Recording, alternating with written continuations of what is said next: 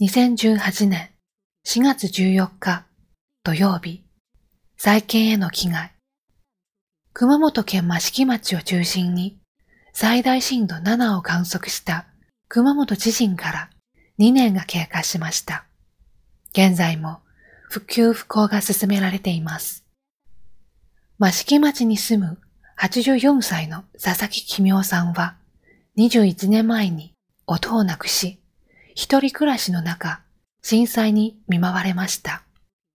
命は助かりましたが、自宅は全壊しました。佐々木さんは自宅前の駐車場に廃材などを使ったテントを自力で建てて暮らし始めました。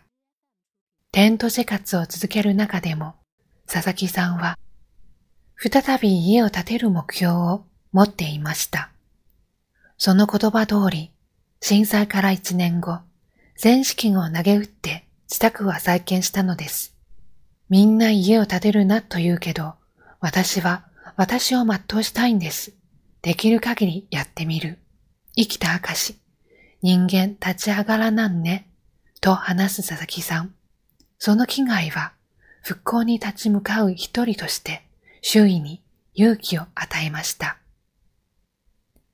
再起の歩幅は一人一人違うでしょう。その歩みに寄り添うような気持ちで今できることを考えたいものです。今日の心がけ、被災地域の声に耳を傾けましょう。